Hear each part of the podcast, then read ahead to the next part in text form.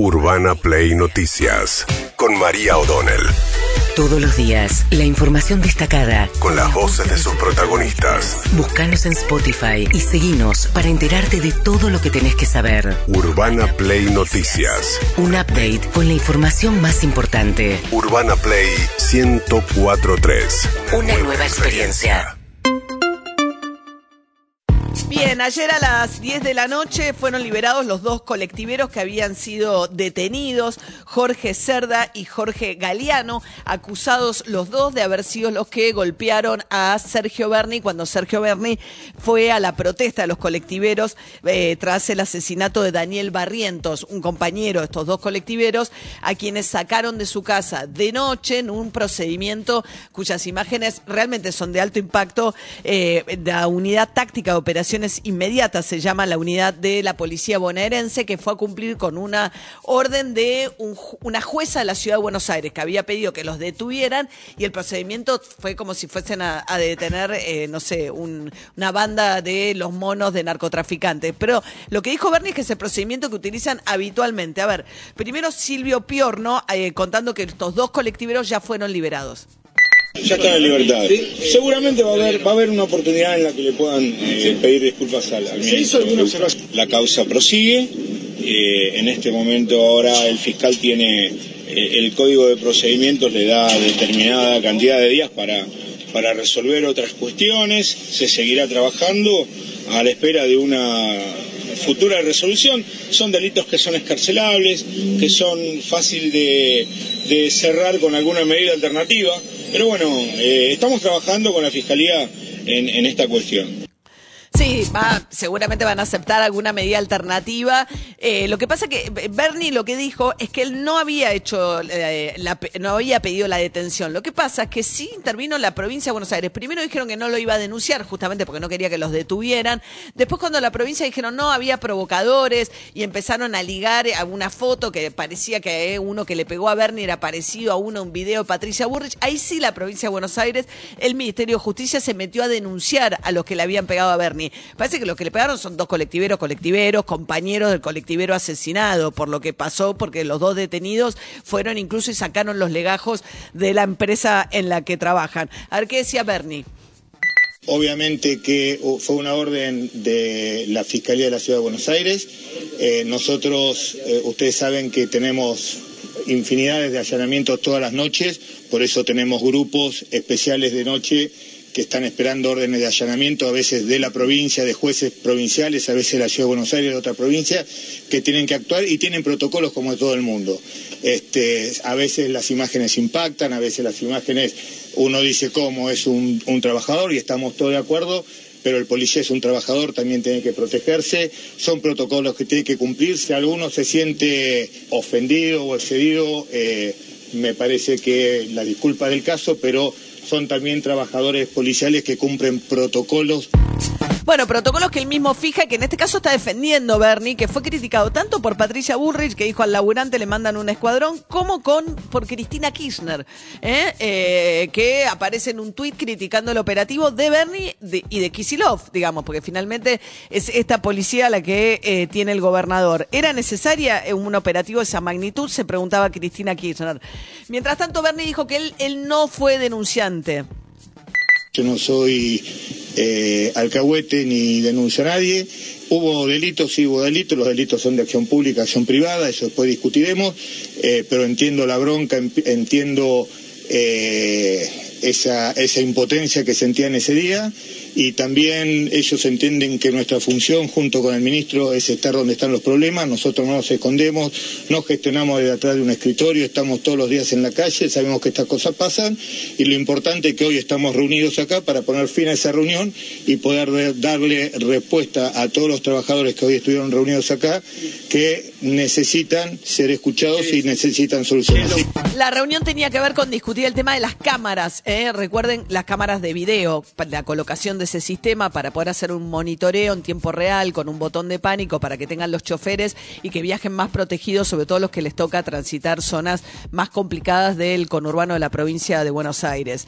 Eh, pero lo que no es cierto es porque él dice, yo no soy alcahuete. Hay una denuncia del Ministerio de Justicia de la provincia de Buenos Aires, o sea, su compañero de gabinete y su jefe Kisilov, porque creían que había habido provocadores. No, me parece que no esperaban encontrarse con que los detenidos fuesen choferes de las líneas colectivos, compañeros de Daniel Barrientos, el colectivero asesinado. Mientras tanto, el fiscal de la ciudad de Buenos Aires, que es el que ordena el, el- pedido de detención, pide en realidad y que interviene en la causa, Carlos Rolero dijo. la operatividad de la orden, del cumplimiento de la orden de allanamiento no está puesta en cabeza de, ni de la Fiscalía ni del juzgado por una cuestión práctica en lo que tiene que ver con la operatividad, con el conocimiento Ahora, doctor, de la zona, con el doctor. conocimiento del lugar, está puesto en cabeza Doctor. personal policial que participa. Nosotros no nos desligamos de nada, de hecho creo que eh, no hay nada que quede más certificado y más establecido que cualquier intervención que ocurra dentro del Poder Judicial. Creo que somos el, el poder que más certificado tiene la intervención de cada uno. De hecho, usted está hablando conmigo porque justamente sabe quién es la persona que intervino, el fiscal que intervino desde el principio hasta el final de las actuaciones. Con lo cual, desligar no lo desligamos nunca de nada. Bien, se tiran un poco la responsabilidad. Es cierto que el Poder Judicial no es el que ejecuta la orden, sino la policía, y en este caso fue la bonaerense con apoyo de una seccional de la ciudad de Buenos Aires, pero en cabeza de este, de este, de este eh, equipo especial, la unidad táctica de Bernie. Eh, mientras tanto, hay pocas novedades de la causa propiamente dicha del crimen. Hay tres detenidos, ninguno parece eh, estar atado con, por lo menos con seriedad todavía o con suficientes eh, elementos a la causa. Eh, parece que uno estaba vinculado al robo de un auto eh, que se utilizó. Lo que está claro es que la descripción inicial que habían hecho Bernie y Kisilov del hecho en sí mismo para plantear que no era un hecho común por cómo habían actuado y por el hecho que se había cruzado un auto adelante supuestamente del colectivo y que eso demostraba que era un operativo tipo un camión de blindado y no para robar a los pasajeros del bondi. Bueno, muchas de esas afirmaciones están muy en duda porque no todos los testigos dicen otra cosa. Escuchen a Yamila, la que iba en primera fila de ese colectivo. Estaba sentada en el primer asiento de dos, del lado derecho del chofer, y mi hija estaba sentada en el lado de la ventanilla. Fue todo muy rápido, lo, de, esos 12 segundos se paralizó la vida, fueron los 12 segundos más horribles y nada, entre el hilo entre la vida y la muerte, porque también podría, ese tiro podría haber sido para mí, para mi hija o para el policía, ¿no? Porque si él se daban cuenta que era policía, lo mataban también ahí. Vos viste que no, no cruzaron ningún auto. No hubo un auto No, que se. para nada, para nada. Ellos tuvieron como pararon el colectivo como dos pasajeros que iban a subir. Bien, bueno, y miren, este, vamos a poner este audio, si bien refiere a algo que ya planteamos, que era el tema de la especulación de la provincia de Buenos Aires, de por qué avanzó la provincia en la denuncia contra los agresores a Bernie. Al principio habían dicho no, dijo el propio Bernie, pues justamente quería evitar la situación en la que terminó, que son los policías, los colectiveros detenidos. Ahora, cuando lo fueron a buscar, fueron con esta hipótesis. y apenas llegó, Sergio Berni, un grupito, un pequeño grupito, se le abalanzó a pegarle directamente sin mediar palabra. Bueno, se está averiguando quién, quiénes son, si se trata de una interna en el gremio de la UTA, de una facción de la oposición, si, están, si son algunas personas vinculadas a una barra brava de fútbol de, de la capital, de un club de fútbol de la capital federal. Eh, estaba averiguando también si había gente ahí con vínculos políticos de la oposición. Es lo que hay que hacer. Ver, Este era Carlos Bianco, el jefe de asesores de eh, Axel Kicillof, planteando que estaban averiguando si lo- entre los que agredieron a Bernie había barra brava interna del sindicato y dijo vínculos políticos con la oposición. Bueno, se encontraron con dos choferes colectivos, eh, sin ninguna de esas características y un operativo absolutamente desmesurado, mientras que la otra causa no avanza, el- ni siquiera a la misma velocidad. Eh, es cierto que esto era mucho más fácil, estaban las imágenes. Acá eh, no hay, eh, tienen que, nada, rastrearlo de otra manera, porque además era cuatro y media de la mañana, todo oscuro.